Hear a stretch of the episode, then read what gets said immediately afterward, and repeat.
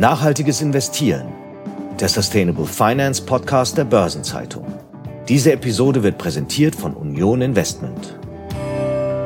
Wer Nachhaltigkeit ganzheitlich betrachten will, der kommt in der Wirtschaft um die Lieferkette nicht herum und immer mehr Unternehmen schauen sich daher an, wie sie ihre Lieferkettenfinanzierung grüner gestalten können. Wie das aussehen kann, darüber sprechen wir in der heutigen Episode von Nachhaltiges Investieren, dem Sustainable Finance Podcast der Börsenzeitung und dazu ganz herzlich willkommen. Ich heiße Sabine Reifenberger, bin Redakteurin der Börsenzeitung und bei mir im Studio ist heute Marion Reuter. Sie ist Regional Head of Transaction Banking Sales Europe bei Standard Chartered. Hallo Frau Reuter, herzlich willkommen. Guten Morgen. Frau Reuter, Lieferkettenfinanzierung grün zu machen, das war ja vor ein paar Jahren noch nicht wirklich ein Thema. Seit einiger Zeit hört man es immer öfter. Was würden Sie denn sagen, wie verbreitet ist das inzwischen und wer sind die Vorreiter? Wer hat da den Markt geebnet? Ja, also ich denke, man muss das Thema breiter sehen. Was neu ist, ist in der Tat das grüne Element. Das ganze Nachhaltigkeitselement ist viel in die Umweltrichtung jetzt gegangen, aber das Thema ist ja breiter. ESG, man hatte die ganze Social Responsibility schon vorher mit Kinderarbeit, mit den ganzen Bedingungen, wie was gefertigt wird. Das war eigentlich vorher schon da und auch schon großer Teil der Nachhaltigkeitsberichte in den Firmen. Jetzt Jetzt geht es natürlich auch ganz viel um die Umweltstandards und das Lieferkettengesetz ist, ist auch da jetzt in Europa und dadurch kommt natürlich nochmal neue Bewegung in das Thema. Also eine gewisse Dynamik. Gibt es bestimmte Branchen, wo Sie sagen, die waren da vorne? Also ich weiß, Kinderarbeit, ich assoziiere es immer mit Näh, Sweatshops in Asien und sozusagen der Textilbranche in erster Linie. Gibt es auch im Bereich speziell jetzt der Grünlieferkettenfinanzierung schon bestimmte Branchen, wo man sagt, die sind da vorne? Generell kann man, glaube ich, sagen, die größeren Firmen waren auch schon vor dem Lieferkettengesetz sehr, sehr aktiv an dem Thema dran, haben versucht, da auch schon was zu machen ohne diesen gesetzlichen Druck und waren da schon Vorreiter, weil ein größeres Unternehmen hat natürlich auch mehr Druck und kann mehr Druck auf die Lieferanten ausüben. Aber auch große Unternehmen haben kleine und große Zulieferer und manchmal ist man auch von kleineren abhängig. Und da geht es dann auch ganz viel darum, die Lieferanten zu unterstützen, da vielleicht auch nachhaltiger und umweltfreundlicher zu produzieren. Und wie Sie sagen, in dem ganzen Textil- und Konsumgüterbereich sind die Anfänge, weil da natürlich auch die Konsumenten entscheiden, wie sie kaufen möchten und was sie eben nicht mehr unterstützen möchten. Und durch die ganzen Unfälle, äh, die es da auch gab, ist das sehr, sehr präsent geworden. Und wir als Standard Startup sind natürlich viel in den Entwicklungsländern und, und deshalb sind wir auch sehr in dem Thema überhaupt involviert weil an Bangladesch, Pakistan die ganzen Zulieferer auch oft mit uns dann arbeiten und damit können wir dann wieder die Firmen in Europa unterstützen bei dem Thema. Jetzt schauen wir uns mal an, wie das funktioniert. Das ist ja in der Lieferkettenfinanzierung so eine Art Dreiecksbeziehung letztlich zwischen dem Unternehmen, zwischen dem Lieferanten und zwischen der finanzierenden Bank, die dann zwischengeschaltet ist. Wenn ich jetzt sage, ich möchte da eine Nachhaltigkeitskomponente hineinbringen, ich möchte das grün gestalten, dann brauche ich ja letztlich Informationen, Angaben, Daten. Wer prüft das in diesem Dreiecksverhältnis? Wie müssen da die Informationen laufen? Es ist sehr unterschiedlich, wie die Firmen und die Banken diese Programme gestalten. Es gibt natürlich externe Unternehmen, die das Rating übernehmen können, die mit den Firmen die Kriterien ausarbeiten. Aber man muss auch sagen, viele Firmen haben nach wie vor interne KPIs, die sie setzen, haben dann interne äh, Gremien, die das überprüfen. Und wir als Bank, bevor wir da jetzt ein grünes Programm oder ein nachhaltiges Programm mit einer Firma machen, gucken uns das natürlich auch ganz genau an, weil unser Name da auch draufsteht. Und wir müssen uns das auch nochmal separat genehmigen lassen, dass die Kriterien auch wirklich dem Nachhaltigkeits Prinzip entsprechen. Das klingt zum einen nach ordentlich Vorlauf und zum anderen ist ja die Datenlage wahrscheinlich auch sehr unterschiedlich, oder? Wenn ich mir jetzt vorstelle, Sie sprachen Schwellenländer, Entwicklungsländer an, wenn ich da jetzt zu einem kleinen Betrieb gehe und sage, ich brauche bitte folgende Daten über deine, weiß ich nicht, CO2-Ausstoßwerte, hat die jeder so zur Hand? Und da wird es auch genau kompliziert und das macht es so schwierig, einen Standard wirklich zu erstellen, auch von den Agenturen, die daran arbeiten, weil eine kleine Näherin in Bangladesch, die ist ein Ein-Mann-Betrieb oder ein Frau-Betrieb, ja, und dann habe ich Zulieferer, die tausende Mitarbeiter haben, die haben eine ganz andere Datenlage und die können auch ganz andere Risikomodelle etablieren, die vergleichbar sind mit, unseren großen Multinational-Kunden dann. Und deshalb ist es schwierig, wirklich einen Standard da anzusetzen. Wie geht man denn in der Praxis damit um? Man muss ja trotzdem von der kleinen Näherin bis zum großen Zulieferer alle irgendwie dann versuchen, in ein Programm zu pressen. Also meistens werden die Lieferanten kategorisiert nach der Größenordnung, aber auch nach der Wichtigkeit für die ganze äh, Lieferkette. Und da sind oft kleine Lieferanten sehr, sehr wichtig. Und dementsprechend ist der Firma natürlich daran gelegen, mit den Lieferanten zu arbeiten, um Ziele zu erreichen. Dann können Incentives auch mehr als Strafen dann irgendwo helfen, zu sagen, okay, das dein nächstes Ziel ist das. Wenn du das erreichst, dann kaufen wir mehr oder dann kaufen wir zu einem anderen Preis. Da gibt es manchmal dann auch so Rabattierungsprogramme, die meistens bei kleineren Zulieferern besser funktionieren, als zu sagen, ich kaufe bei dir dann einfach nicht mehr ein. Da kommen wir ja schon auch zu dem Thema, warum mache ich das überhaupt? Sie sagten jetzt schon, es ist zum einen ein bisschen auch vielleicht ein Prinzip, was finanzielle Interessen bedienen kann, wenn man sagt, jemand, der sich diesem nachhaltigen Regime sozusagen verpflichtet, kriegt günstigere Konditionen beispielsweise. Das ist sozusagen der Incentive für den Abnehmer. Was habe ich denn als anbietender Konzern davon? Ist das in erster Linie Marketing? Zahlt das auf meine ESG-Ziele ein? Warum gebe ich mir diesen Aufwand und äh, setze so ein Programm auf? Also die Gespräche sind wirklich sehr unterschiedlich mit den Firmen. Manche haben das natürlich in ihrer Firmenpolitik eindeutig und sagen, das ist das Richtige. Wir müssen alle nachhaltiger werden. Wir haben durch Corona auch einiges gelernt oder durch Umweltkatastrophen oder Unfälle. Das wollen wir nicht. Da wollen wir als Firma mit unserem Namen nicht dahinterstehen. Und gerade in der Industrie, wo auch der Konsument definiert, bei wem er kauft, wie zum Beispiel Bekleidung wieder, Sportartikel, da entscheidet sehr stark der Konsument und auch die, die jüngere Generation, was sie unterstützen möchte und was eben nicht. Und da gibt es natürlich auch einen gewissen Marktdruck. Das ist ja letztlich auch wahrscheinlich ein bisschen was, was zum Teil vielleicht auf Umfragen und Marktforschung basiert, aber zum Teil wahrscheinlich eine gefühlte Wahrheit auch ist, oder? Ja, und ich glaube, da bringt das neue Gesetz der Lieferkette schon mehr Transparenz und mehr Vergleichbarkeit auch rein, wenn man sagt, ja, es endet nicht mehr an dem Firmentor. Vorher, glaube ich, ist da doch noch mehr auf Vertrauen Vertrauen auch gewesen, dass man versucht, da subtiler Druck zu machen, aber fährt jemand wirklich hin und überprüft das immer. Ja, das ist ja in der Praxis auch nicht ganz so einfach und manche Firmen haben durchaus auch gehofft, dass der Markt sich insofern bewegt, dass das auch ein finanzieller Vorteil dadurch rausspringt. Aber dann müsste wirklich auch von der ganzen Finanzierungsseite, da von der Ratingagentur, dass wirklich auch da, ähm, dass die Finanzierung günstiger wird von den Kosten. Und das kriegen wir nicht. Und als, als Firma kriegt die Firma auch keinen finanziellen Vorteil. Aber ich glaube eher, der Markt wird sich in die Richtung bewegen, dass man irgendwann bestraft wird, wenn man da gewisse Kriterien nicht erfüllt. Das sind wir noch nicht, aber es wird in die Richtung eher gehen, ich kriege nur noch eine Finanzierung als Unternehmen, wenn ich da gewisse Kriterien auch tatsächlich erfülle. Ja, um da so ein bisschen Druck und Bewegung in das Ganze auch industrieübergreifend reinzubekommen. Sie sprachen das Gesetz an. Ich versuche jetzt einmal es unfallfrei auszusprechen. Ja, ich habe es nicht geschafft. Das Lieferketten-Sorgfaltspflichtengesetz und für alle, die es noch nicht näher sich damit befasst haben, das verpflichtet letztlich ein Unternehmen dazu, dass die Menschenrechtsstandards auch entlang der Lieferkette eingehalten werden müssen. Das ist ja jetzt was, wo man jetzt, das gilt zunächst erstmal für große Konzerne, diese Hürden werden dann schrittweise in den kommenden Jahren abgesenkt werden. Jetzt wird das ja wahrscheinlich eine ganze Anzahl an Unternehmen dazu veranlassen, sich mehr oder minder notgedrungen mit ihrer Lieferkette mal verstärkt auseinanderzusetzen. Da könnte man ja vermuten, wenn ich das jetzt eh schon tue, dann gucke ich vielleicht gleich auch mal über das Thema Menschenrechtsstandards hinaus, ob ich da nicht auch mit Blick auf nachhaltige Finanzierung der Lieferkette beispielsweise was finde, ob ich da KPIs finden kann. Ist das so oder ist das noch gar nicht so verbreitet? Also ich denke schon, da wird sich viel bewegen. Im Moment sehen wir jetzt nicht, dass wir mehr Gespräche zu dem Thema führen, als wir letztes und vorletztes Jahr geführt haben.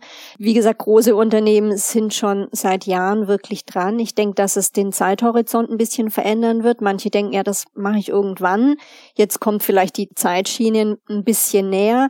Ich bin immer etwas zwiegespalten mit den Gesetzen. Auf der einen Seite ist es gut, da subtilen Druck wirklich auch reinzubringen. Auf der anderen Seite macht es wie bei vielen anderen Dingen die Sache natürlich wieder kompliziert. Deshalb fängt es auch erst bei großen Unternehmen an, aber irgendwann wird es für alle gelten. Und es ist natürlich auch ein Riesenüberwachungsapparat, was man nachweisen muss, von dem ganzen Risikomanagement her. Und es wäre halt schön, wenn solche Themen sich mehr freiwillig etablieren würden. Aber ich glaube, es braucht leider etwas diesen, diesen Druck. Es klingt jetzt auch fairerweise nicht nach was, was man freiwillig gerne macht, weil es ja schon sehr viel Arbeit ist.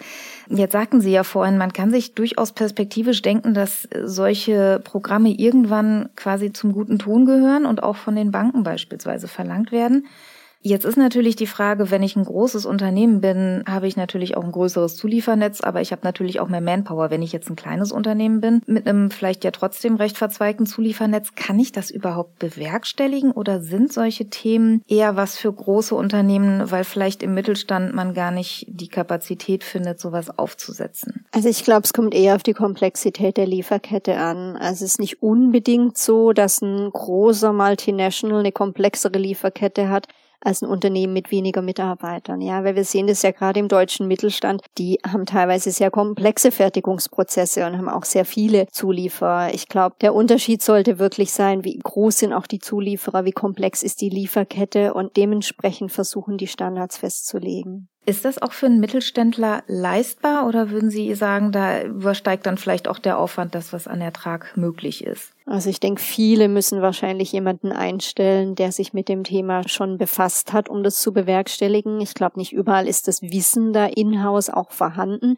Wobei auch viele Mittelständler ja schon immer mitwerben, dass sie fast alles in Deutschland fertigen, zum Beispiel. Ja, also ich glaube, manchmal unterschätzt man auch den deutschen Mittelstand und wie viel zu dem Thema da auch schon gemacht wird, weil Viele reden nicht so viel drüber als die großen Konzerne. Also ich glaube, man darf die nicht unterschätzen, aber man darf auch die Komplexität nicht unterschätzen, die da gegeben ist. Jetzt ist es sozusagen, wenn ich der Abnehmer bin, für mich entscheidend, was nachweisen zu können, damit meine Bank äh, noch mit mir zufrieden ist. Wie sieht's denn bei den Zulieferern aus? Man hört ja beispielsweise im Automotive-Bereich auch schon, dass bestimmte OEMs durchaus Vorgaben haben, wo sie sagen, wenn dieses und jenes nicht erfüllt ist, dann könnt ihr leider an Ausschreibungen beispielsweise nicht mehr teilnehmen.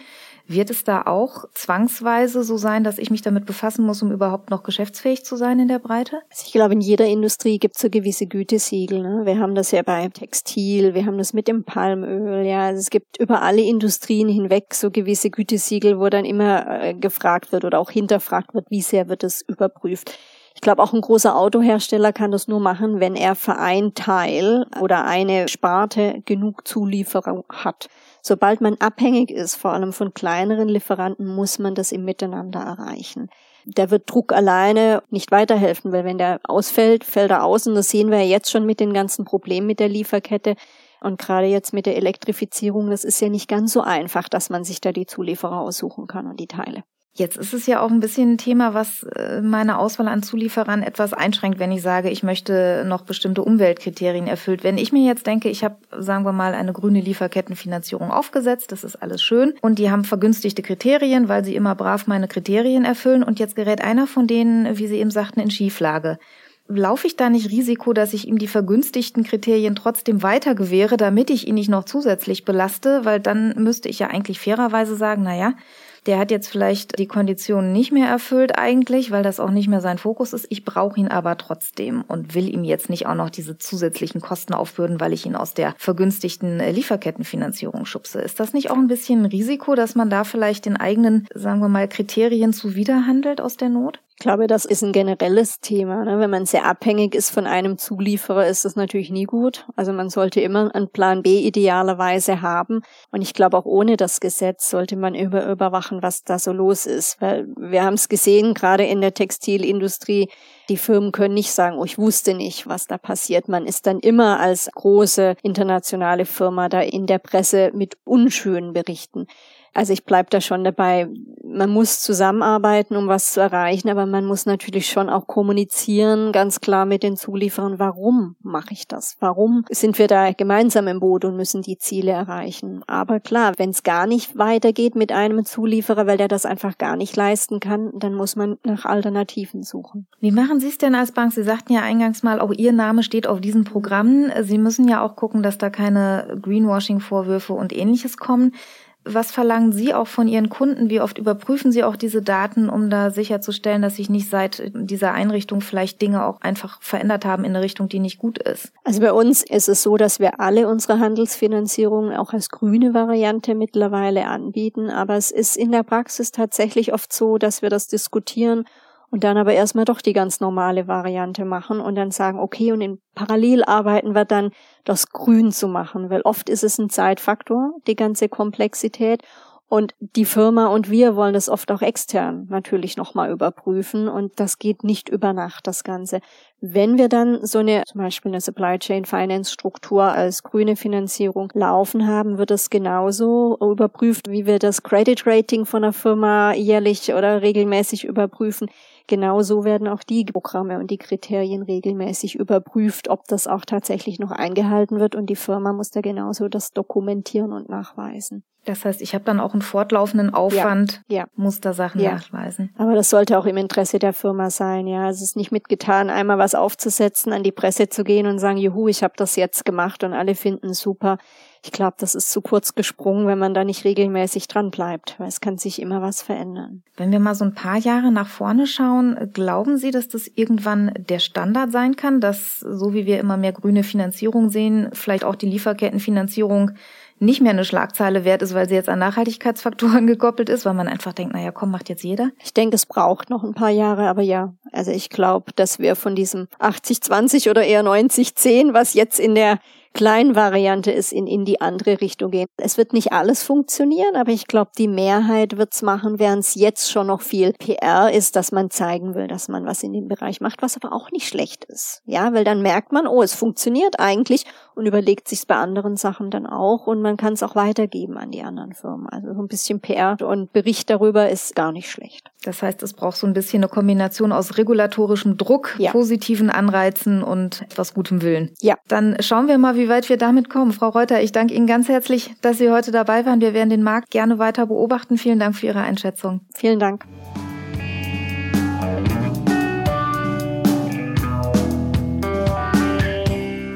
Und im zweiten Teil unseres Podcasts schauen wir wie immer auf aktuelle Meldungen aus der Branche und dafür ist unser Chefredakteur Detlef Fechtner bei mir. Hallo Detlef. Hallo Sabine. Detlef, jetzt ging es gerade schon ausführlich um das Thema Lieferketten und thematisch passend gibt es eine neue Initiative aus Duisburg. Die Kunden des Stahlkonzerns Klöckner und Co. können sich künftig den CO2-Abdruck ihrer Produkte ausweisen lassen. Wie funktioniert das denn? Also, gegen einen Preisaufschlag können Kunden künftig Emissionszertifikate kaufen, die sämtliche Emissionen des jeweiligen Produkts aufzeigen. Und zwar von der Rohstoffgewinnung bis zur Auslieferung des Produkts an das Werkstor des Kunden. Und nachdem die Ware geliefert wurde, sollen die Kunden dann auf digitalem Weg den Kilogrammwert der angefallenen Treibhausgasemissionen übermittelt bekommen. Wie genau läuft das denn, diesen CO2-Abdruck zu ermitteln? Glöco nutzt dafür einen Algorithmus, der zusammen mit dem Beratungshaus Boston Consulting Group entwickelt wurde. Die Methodik sei TÜV-zertifiziert und entspreche den anerkannten internationalen Standards. Das verspricht das Unternehmen. Die Angaben auf dem Zertifikat können die Kunden dann in ihre eigene CO2-Rechnung einfließen lassen.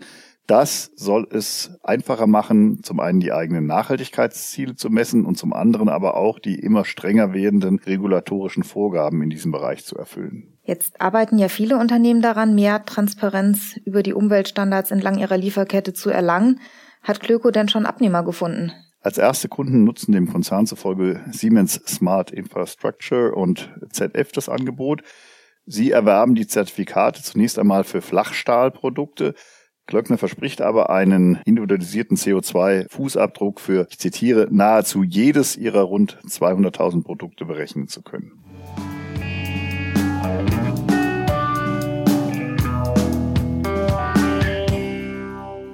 Wir bleiben noch kurz beim Thema CO2. Die Net Zero Asset Owner Alliance, ein Zusammenschluss von institutionellen Großinvestoren, hat ihr Zielsetzungsprotokoll erweitert.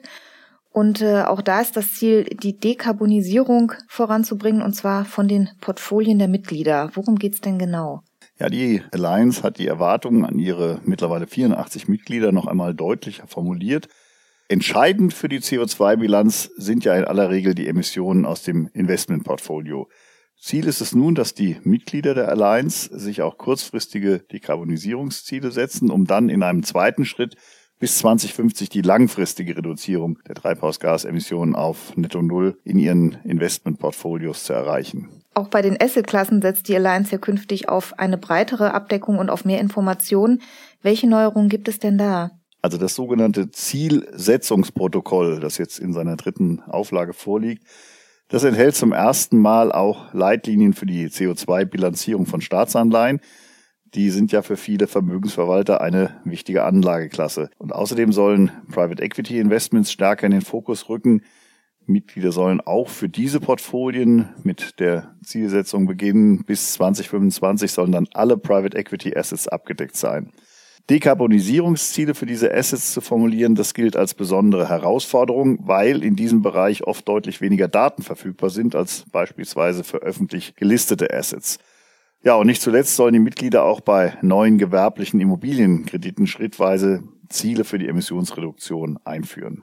Jetzt orientieren sich ja die Alliance-Mitglieder neben dem Net-Zero-Ziel auch daran, den globalen Temperaturanstieg auf maximal 1,5 Grad Celsius zu begrenzen. Wie groß müssten denn die Einsparungen ausfallen, damit diese Ziele erreicht werden? Ja, Sabine, das ist eine schwierige, aber das ist auch die ganz entscheidende Frage. Um sich einer Antwort anzunähern, hat die Alliance die Emissionspfade des Weltklimarats IPCC zu Rate gezogen. Das Ergebnis zeigt, dass in jedem Fall enorme Einsparungen vonnöten wären. Die Einsparziele für die Portfolios der teilnehmenden Investoren liegen bei 22 bis 32 Prozent bis zum Jahr 2025 und bei 40 bis 60 Prozent bis zum Jahr 2030. Da ist also noch einiges zu tun.